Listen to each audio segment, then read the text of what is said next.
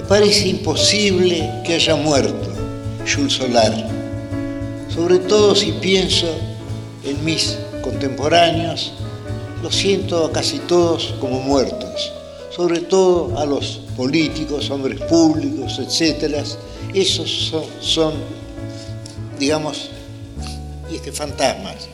Hace un momento, María Kodama me leía una frase de Sir Richard Burton, autor del libro de las mil noches, en el cual él habla de una secta de ateos musulmanes del siglo XII que decían que una de las supersticiones son los hechos. Creo que otra superstición son las fechas. En este momento me siento, como siempre, muy cerca de Jules Solar, pero siento además que una persona es difícilmente comunicable a otras personas. Y ahora que tengo que hablar de él, siento esas dos cosas, la cercanía de Jules Solar, siento la amistad de Jules Solar, que fue una de las más entrañables de la vida para mí, y al mismo tiempo cómo comunicar esas cosas. Y puedo contar una pequeña anécdota personal. Y el primer sueldo, uno de los primeros sueldos que yo cobré, le compré un cuadro, le pregunté cuánto costaba y él me dijo, dice, bueno, dice, yo había pensado en 100 pesos, pero voy a hacerle precio de amigo. De modo que voy a cobrarle 50 nomás.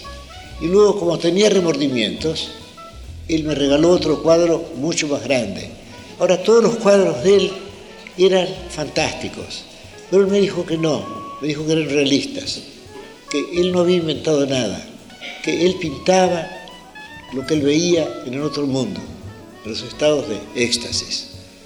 Pero agregó además que cada místico imagina su otro mundo. Y así por eso los místicos cristianos tienen visiones, digamos, de Cristo, de la Virgen, de los santos, y los místicos budistas del este Bodhisattva, del, este Buda, etc., y los místicos islámicos de este Mohammed, de Ali, de este quien fuere. Es decir, es un poco, como decía Coleridge, de los sueños, que uno tiene cierta emoción y que esa emoción uno le da ciertas formas. Para este, concluir esto, quiero hacer notar una circunstancia extraña. Es el hecho de que ustedes hayan invitado a un ciego para que les hable de, esta pintura. Esto es bastante curioso, pero desde luego yo he visto la pintura de Jules y sigo viendo esa pintura. O, para hablar con más propiedad, Jules y su pintura siguen viéndome. Muchas gracias.